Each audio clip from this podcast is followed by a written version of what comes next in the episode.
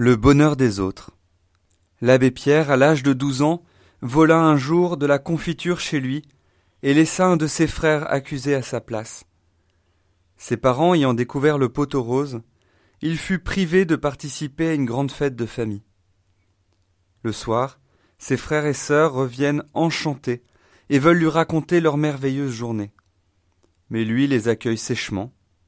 Qu'est-ce que cela peut me faire? Je n'étais pas avec vous. Après le dîner, son père vint le voir et lui dit J'ai entendu ce que tu as dit tout à l'heure, et j'en suis très déçu. Comment pourras-tu être heureux si tu ne sais pas te réjouir du bonheur des autres? Selon l'abbé Pierre, cette phrase a changé sa vie. Ce jour-là, il a cessé de ne s'intéresser qu'à lui-même. Il a compris que le bonheur des autres était la condition de son bonheur et que le bonheur des autres n'enlevait rien à son bonheur.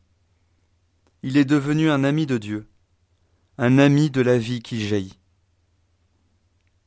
Le Seigneur avait béni Isaac, et il devint un personnage important, de plus en plus important, jusqu'à devenir vraiment très important. Chassé par les jaloux, il aurait pu devenir amer ou violent.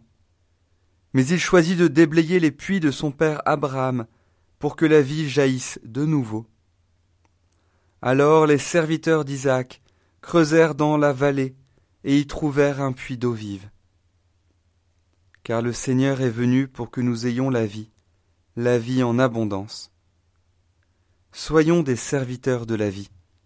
Faisons jaillir la vie en abondance pour nos prochains, afin d'avoir part à cette vie.